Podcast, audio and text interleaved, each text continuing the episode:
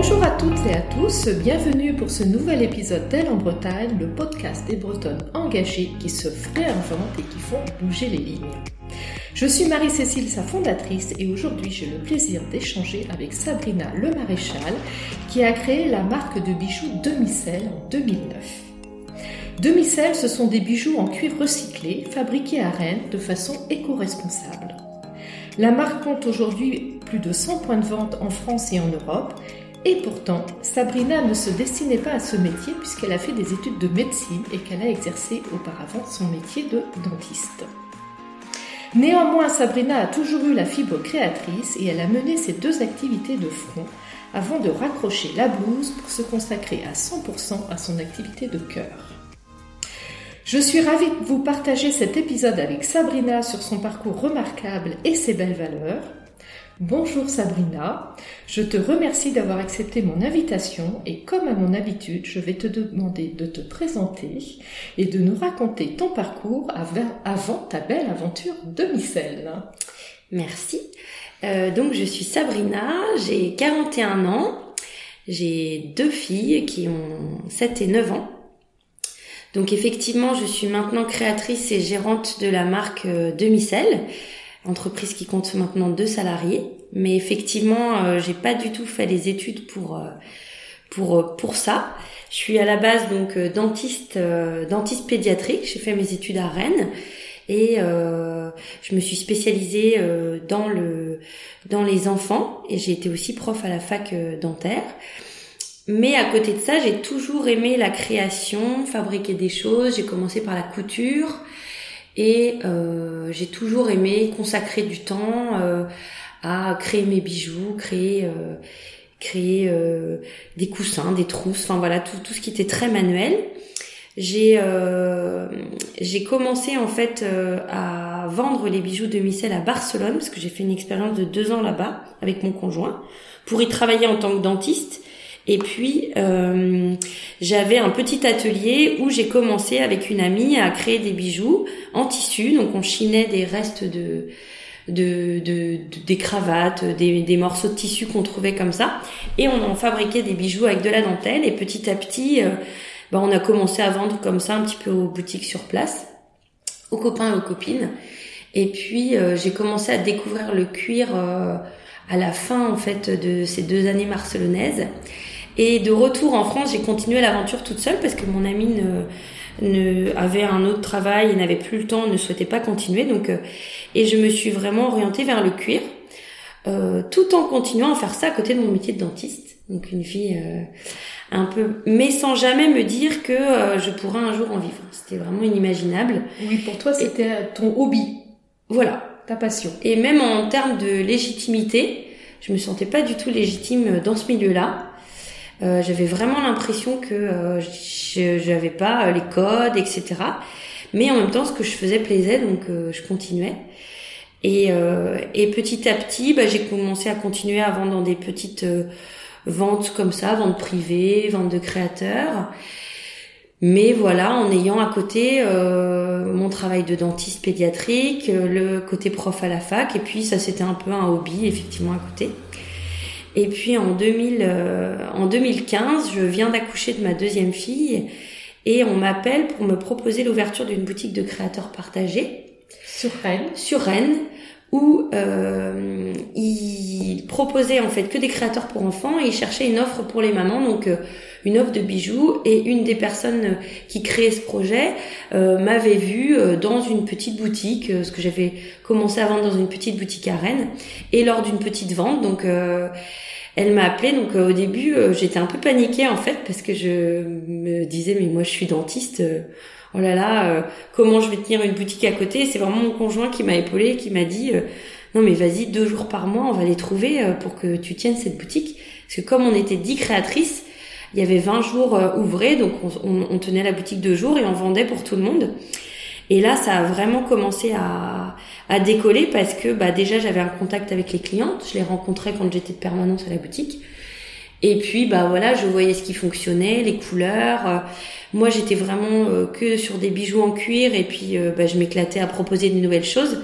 Et je voyais la réponse que ça avait en boutique.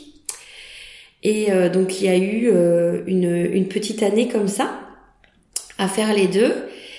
Et, et au bout d'un moment, une de ma collègue dentiste me dit qu'elle souhaite ouvrir son propre cabinet et que bah, pour l'instant, elle n'aura pas de place pour moi et que euh, bah, elle me rappelle dans 6-8 mois pour euh, le temps qu'elle fasse la patientèle. Donc c'était créer un cabinet que pour les enfants, quelque chose dont je rêvais, qui était un de mes projets. Mais je ne m'étais jamais engagée vraiment à créer mon cabinet euh, parce que je pense que j'avais toujours ça dans un coin de la tête et que j'arrivais pas à statuer et à me dire je m'engage parce que je savais aussi la responsabilité qui était d'avoir un cabinet vu que mon conjoint avait ouvert son propre cabinet. Euh, le l'enchaînement, on va dire, euh, le côté chaîne euh, au pied, qui est positif, hein, mais qui moi me faisait peur et qui me disait si tu ouvres ton cabinet, c'est terminé la création clairement. Je pouvais pas faire les deux. C'était un petit peu un grand écart entre cette activité créative de bijoux et cette activité de dentiste. Voilà. Je pouvais l'exercer les deux comme ça tant que j'étais pas à mon compte, mais ouvrir mon propre cabinet, c'était quelque chose que je j'envisageais pas en fait parce que je savais que j'ouvrais mon cabinet, c'était fini la création. Vu l'engagement que ça demande, euh, d'avoir des assistantes. Euh, et c'est drôle parce que je n'ai jamais eu le courage d'avoir un cabinet des assistantes salariées, alors que maintenant j'ai des salariés. Enfin, c'est marrant. Comme quoi, quand on est à sa place. Euh. Et donc du coup, cette fameuse collègue me dit qu'elle qu'elle ouvre son truc. Je dis bah ok super. Moi, en attendant, je reste là où j'étais, où ça se passait très bien. Et puis je me dis quand même, euh, j'avais un peu une vie de schizophrène au cabinet parce que le midi, bah, j'ouvrais mes mails, j'essayais de de faire un pseudo catalogue euh, pour les boutiques parce qu'il y avait des boutiques qui commençaient à venir chez Tipeee, donc cette fameuse boutique de créateurs, et euh, qui me disaient ah mais moi je suis j'ai une boutique à Cholet, j'aimerais bien revendre de micelles. Oh, bah là c'était vous avez un catalogue maintenant j'ai pas de catalogue moi je suis dentiste enfin vraiment c'était donc le midi entre deux patients j'essayais de gérer les deux et là, en fait, je me suis dit, j'ai quelques mois devant moi, est-ce que ce serait pas le moment de, bah, de prendre comme un, de quelques mois sabbatiques, une dispo, comme on dit, alors que dans le métier de dentiste, on se dit jamais ça, mais pour, pour, euh, tenter l'expérience. Tenter l'expérience. J'étais terrorisée. C'était vraiment quelque chose qui me, parce que quand on fait le métier de dentiste, on est dentiste toute sa vie. On se pose pas de questions. C'est un métier là, médical, on va le faire toute sa vie. Et là, je me disais, mais est-ce que à 40 ans, 50 ans, euh, je ferai encore ça. Enfin, c'était vraiment euh, hyper euh, hyper euh, stressant pour moi. Et mon entourage a été hyper bienveillant en me disant mais écoute Sab dentiste tu pourras le refaire. T'as un bagage. Je savais aussi que effectivement c'était un beau filet de sécurité que je pouvais retourner au cabinet quand je voulais.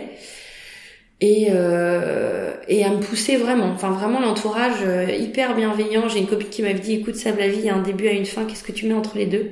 Ça m'a marqué et euh, ok, bah je me suis dit ok, on y va. Euh, je j'arrête et puis euh, et puis on y va. Oui, et puis tu as en fait c'était huit mois. Tu avais oui, je m'étais dit huit mois. Je m'étais dit huit mois. Euh, Là-dessus, j'avais pas envie de travailler à la maison parce que du coup j'avais mon bébé et ma grande donc euh, j'avais quel âge avaient tes enfants? Donc elles avaient sept mois et euh...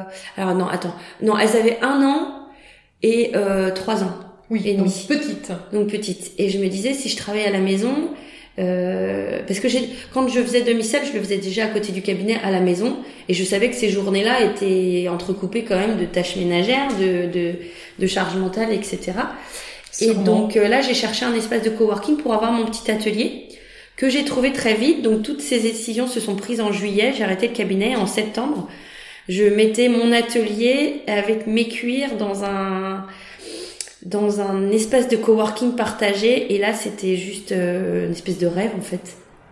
C'était je, je, je, je, ça se verra pas mais j'ai un énorme sourire quand je pense à ça parce que c'était quelque chose que j'avais jamais pu imaginer. Et là je me retrouvais euh, dans un coworking avec euh, des gens qui faisaient de la création, une boîte d'événementiel, enfin c'était complètement dingue et j'étais hyper heureuse et j'avais aussi des horaires de travail parce que ben j'ai quand même eu euh, ah bah c'est bien, euh, t'arrêtes le cabinet pour t'occuper de tes enfants. Ah, non non, je veux lancer ma entreprise et puis voilà. Donc je voulais aussi euh, pour pallier à ce genre de réflexion avoir des horaires et puis pas être chez moi.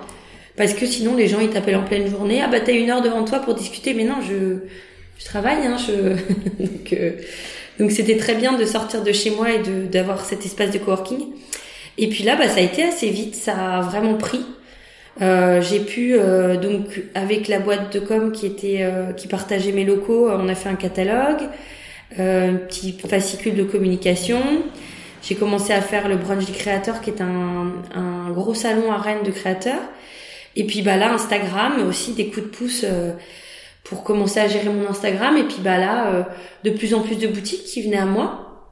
Là j'ai eu de la chance parce que j'ai fait très peu de démarchage, mais les boutiques voulait vendre demi-sel, donc venait vers moi. Et, euh, et puis bah ça prend, ça prend, ça prend, euh, ça grossit quoi. Et, euh, et là je reçois un CV d'une d'une monteuse de bijoux parisienne, Joanne. Et euh, je savais pas par quel bout prendre son son profil, mais en même temps je lui dis écoute on se rend compte et puis si ça vient, ça va bah tu tu viens m'aider comme ça au tout venant, je te paye à la demi-journée quoi. Et elle est venue, on a hyper accroché. Et donc du coup, Joanne euh, bah, est devenue freelance pour Demicel.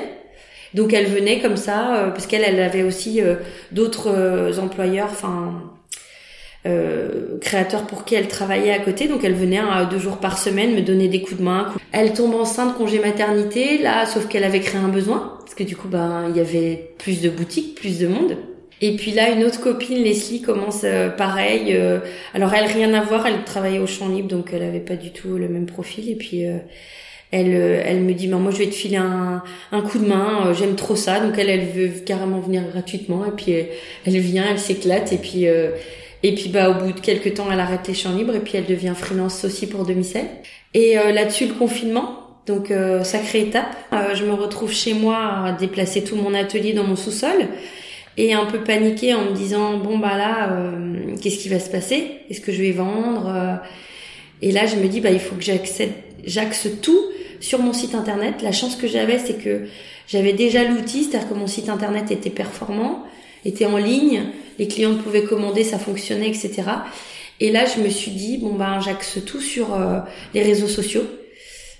Et bah, j'ai regardé des tutos pendant une semaine, j'ai regardé des euh, des, des, des, gens sur YouTube qui disaient comment booster ses réseaux sociaux. Et là, je me suis mis à faire une vidéo par jour, à mettre un code promo pendant les deux mois du confinement, euh, de moins 20% en permanence, et puis euh, à porter tous les jours des bijoux, et puis faire des vidéos euh, de, de la vraie vie, c'est-à-dire pas maquillée, euh, chez moi avec mes enfants, à essayer de travailler comme je peux dans mon sous-sol. Et là, bah, j'ai fait des chiffres d'affaires que j'avais jamais fait. Et ça a cartonné sur le sur l'e-shop. Donc, euh, donc, euh, donc voilà. Euh, les filles ont commencé à revenir travailler au bout de deux mois et demi avec moi, chez moi, parce qu'on pouvait pas encore trop ressortir, etc. Et puis là, Joanne me dit, j'en ai marre de la précarité, je veux faire complètement autre chose. Je veux être AVS dans l'éducation nationale. Et là, je me dis, non, mais je voyais bien qu'en fait, son inquiétude à elle, c'était la précarité, c'était pas forcément de changer de voie. Et là, je me suis dit, faut que je l'embauche, absolument. Sauf qu'on est toujours en plein confinement, donc c'est un peu euh, les, les, revenus sont là pour deux mois, mais est-ce que ça va continuer? Enfin, c'était assez euh, paniquant, je me rappelle vraiment. Et on me disant, bah, si j'en embauche une, j'embauche l'autre parce qu'elles sont toutes les deux aussi compétentes, je veux les garder. Et donc là, j'ai commencé en post-confinement à mettre euh, tout en en marche avec le comptable pour prendre un, donc prendre un comptable et passer en société et embaucher les filles. Donc ça a pas été donc ça c'était l'affaire de 2021, début 2021. Et donc en mai, 1er mai 2021, je passe en société avec euh, en CDI du coup Joanne et Leslie à temps, euh, à 30 heures semaine chacune. Donc euh, sacré sacré changement. Oui, te voilà voilà dirigeante d'entreprise. Voilà, ouais. C'est pas du tout la même chose que d'avoir de freelance. Ça a été un vrai changement pour moi beaucoup plus de, de, de paperasse. Hein, on le, je le savais, on le disait, mais c'est la réalité. Euh, une plus grosse pression financière aussi. Bien sûr. Réellement. Euh, mais, euh, mais une vraie fierté aussi d'embaucher deux personnes, de rennaises, euh, de filles qui ont des parcours atypiques, de me dire, euh, de bien les embaucher aussi, parce que j'ai souhaité ne pas les embaucher au SMIC, de leur donner un salaire plus que décent avec avec le mercredi libre pour profiter des enfants, donc une vraie envie aussi de, bah, de, de, de qu'elles fassent euh, leur emploi de temps qu'elles aient envie. Donc un management finalement euh, très soft.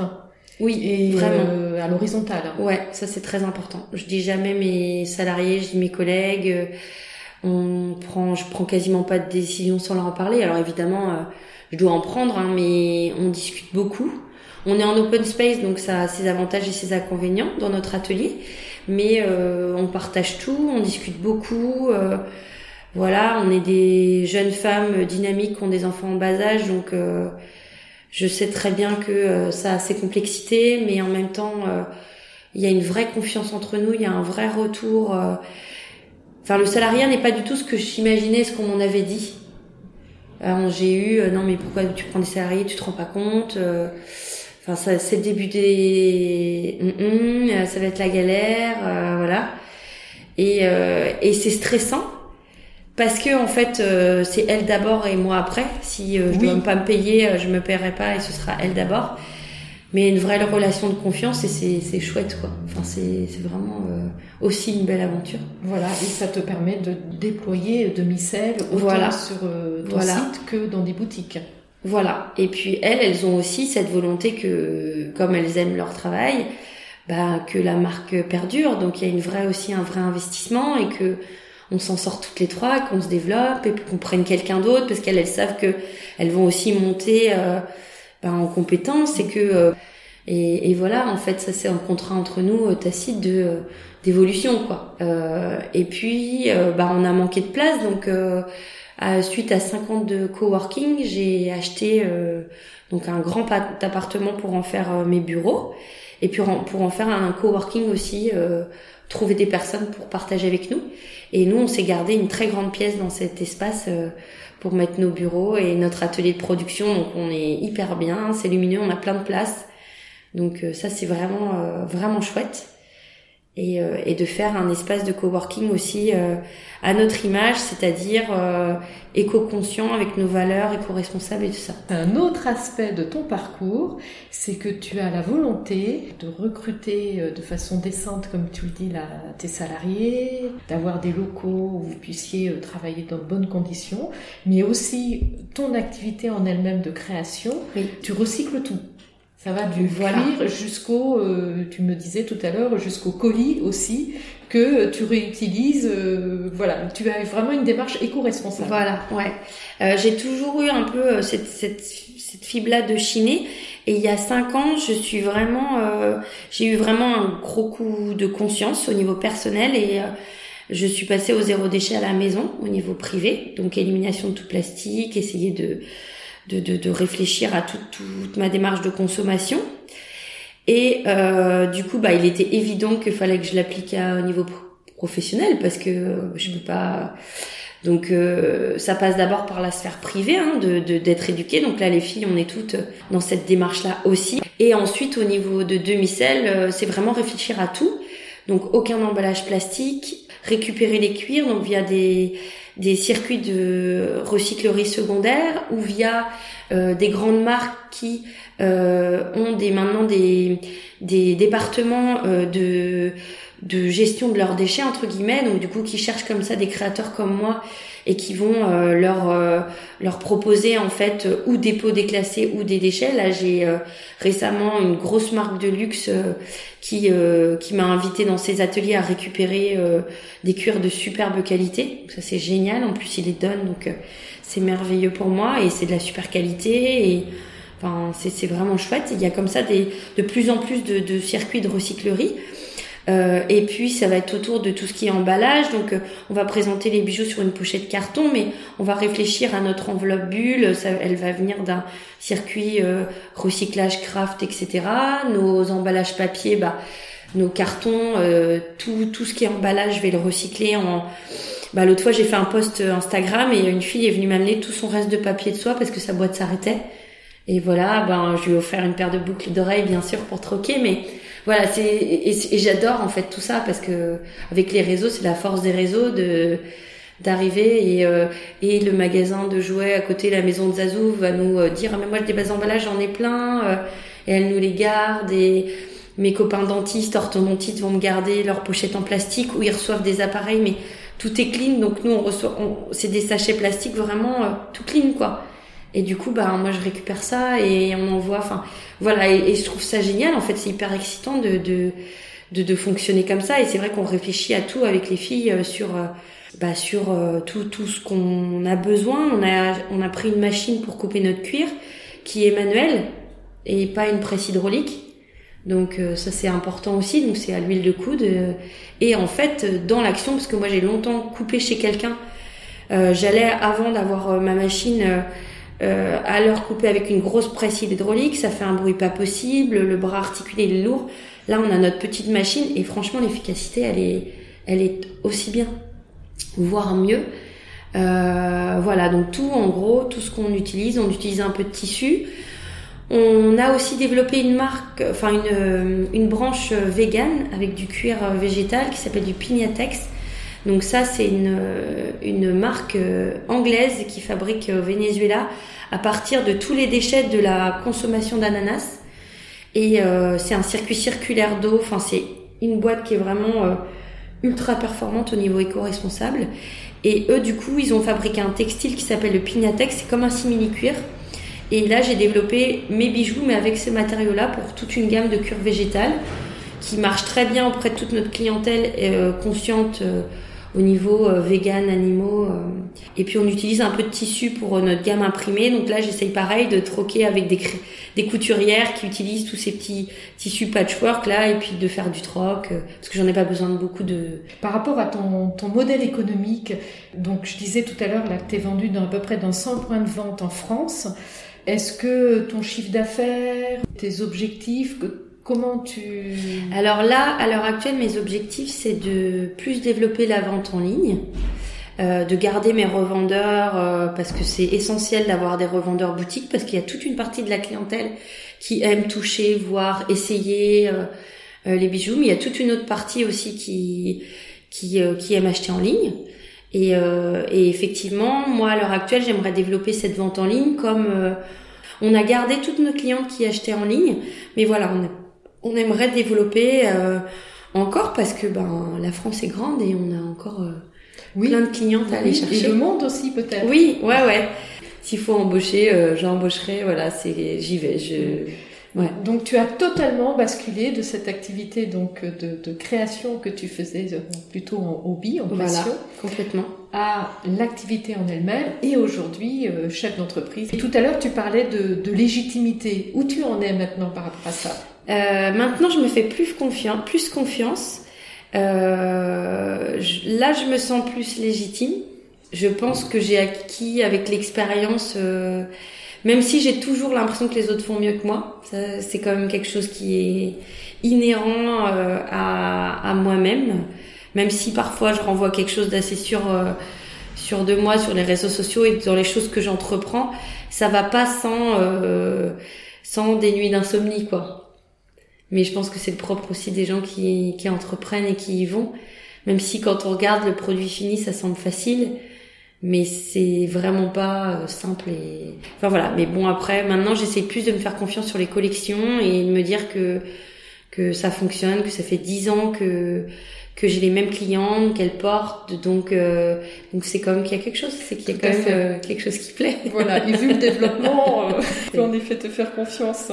Et, et, et tu as aussi, c'est, c'est une forme de, de, reconnaissance. Tu as quelques people aussi qui portent tes boucles d'oreilles. Oui, c'est vrai que ça, c'est, c'est assez chouette. Donc ça, c'est une idée de, de Leslie qui travaille avec moi, de, de contacter des stylistes. Donc en fait, il y a un an et demi, on a envoyé au Petit Bonheur la Chance à des stylistes euh, des petits colis avec euh, avec des, des, bijoux en fait euh, et bah, la première fois ça s'est retrouvé sur Alessandra Sublet. On savait même pas parce qu'en fait on avait euh, comme ça euh, contacter une styliste voilà et, et là ça se retrouve sur Sécanclou et une de mes clientes m'envoie via Instagram puis deux clientes puis trois clientes puis quatre clientes dans la soirée. Il y a tes books sur Sécanclou etc et Alessandra a vraiment euh, accroché avec euh, le modèle Maya là qu'on a depuis euh, deux, deux ans. Et les a portés plein de fois. Donc on lui en a renvoyé, euh, on a renvoyé. Et elle a porté plusieurs fois euh, demi-sel sur les sur les plateaux télé. Et on a eu plusieurs présentatrices comme ça.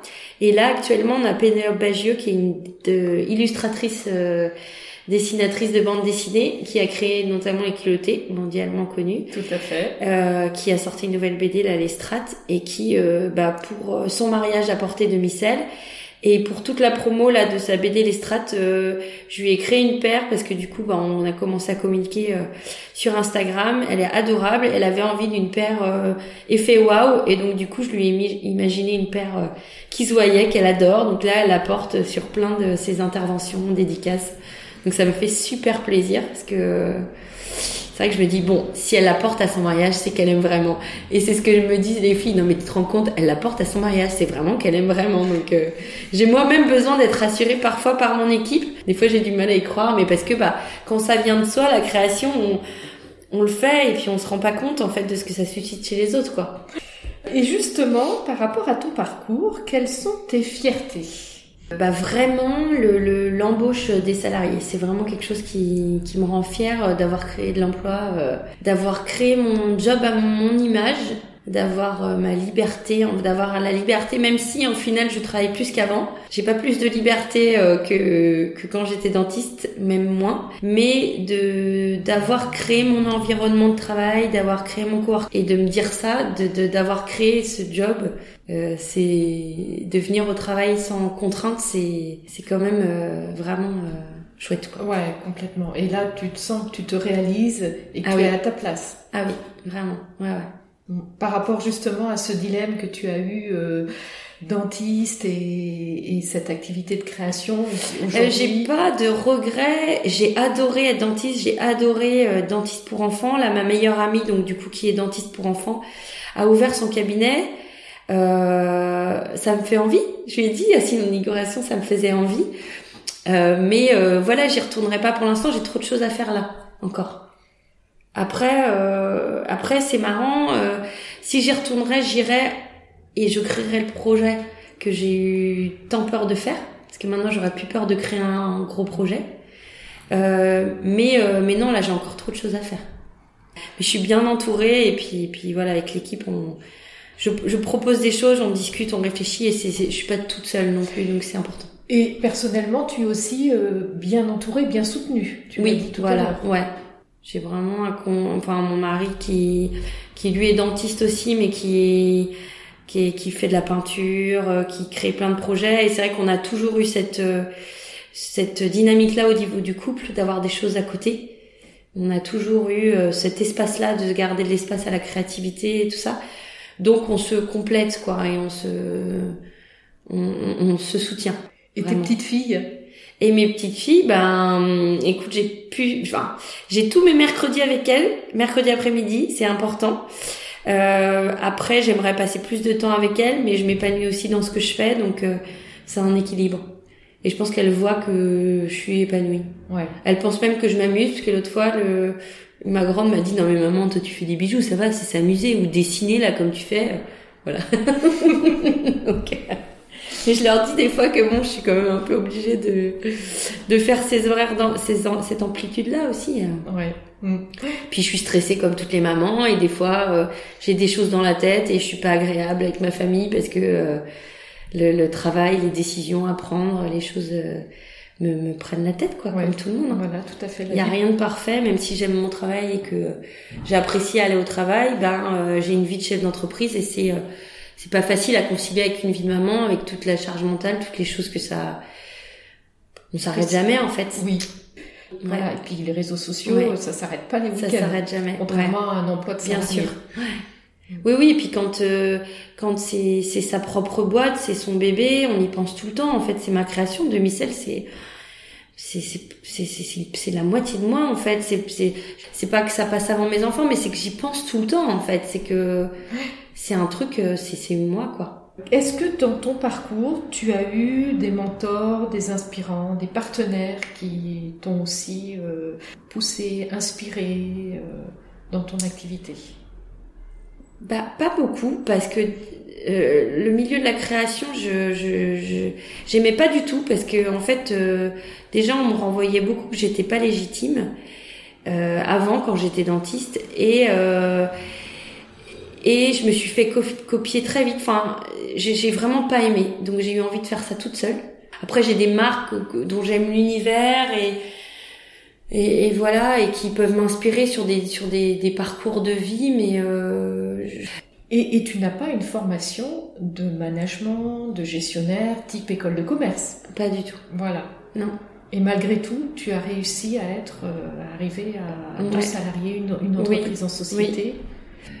J'essaye vraiment d'avoir de l'humilité, de regarder comment ça se passe à côté et de et puis je me renseigne pour tout ce qui est, euh, bah, comme je te disais tout à l'heure, euh, confinement, euh, Instagram, YouTube, bah, j'ai regardé des tutos. management, non, c'est vraiment l'humain, l'humilité, le, l'envie de, de, ça j'ai ça en moi. Je pense le social, le pas me mettre au-dessus, de, de, voilà, je pense que ça c'est quelque chose qui, qui est inhérent dans ma personnalité d'être ouverte aux autres, de me dire que chaque personne a quelque chose à amener. Mm. Alors après, euh, quand même, j'étais dentiste, j'ai eu six ans d'études. Euh, on apprend quand même à être gestionnaire d'un cabinet, euh, d'une équipe, voilà. Je pense que tout ça c'est pas anodin. j'ai quand même été prof à la fac pendant quatre ans, donc je gérais mes étudiants. Enfin voilà, j'ai quand même un parcours qui c'est pas diamétralement opposé en fait tout ça. Le podcast s'appelle Elle en Bretagne. Quel conseil tu aurais à donner à nos auditrices? Parfois, euh, ont peur de se lancer, euh, ce côté légitimité, euh, syndrome de l'imposteur. Ben, je crois que faut, faut pas hésiter à commencer à se lancer.